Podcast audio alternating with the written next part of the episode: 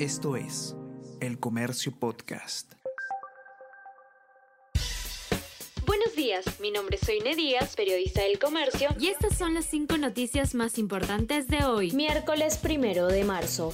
Fiscalía pide 36 meses de prisión preventiva para Castillo por corrupción. Esta solicitud también incluye a exministros Jainer Alvarado y Juan Silva por los casos MTC Vivienda y Petroperú. Audiencia para evaluar medidas será este viernes 3. Hay sustento para que se acepte pedido según penalistas. Además, ya se le dictó 18 meses de cárcel al exmandatario por el golpe. IPD destituye a Jaime Barnett luego de la denuncia de El Comercio. Barnett fue designado en febrero por Guido Flores, titular del Instituto Peruano del Deporte, pese a que tenía investigaciones fiscales por corrupción y otros ilícitos.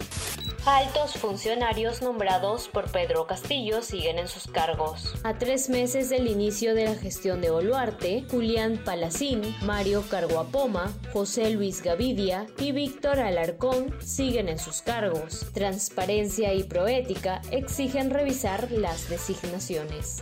Aerolínea Viva Air deja varados a cientos de pasajeros en la región. Empresa suspendió operaciones en el Perú y Colombia. En aeropuerto de Bogotá y en terminales de Lima y Cusco hubo caos por esta decisión. Según informan, la decisión fue tomada debido a la crisis financiera por la que se encuentra pasando la aerolínea low cost. De hecho, la empresa solicitó a la Aeronáutica Civil de Colombia a acoger Viva Air en una aerolínea más grande.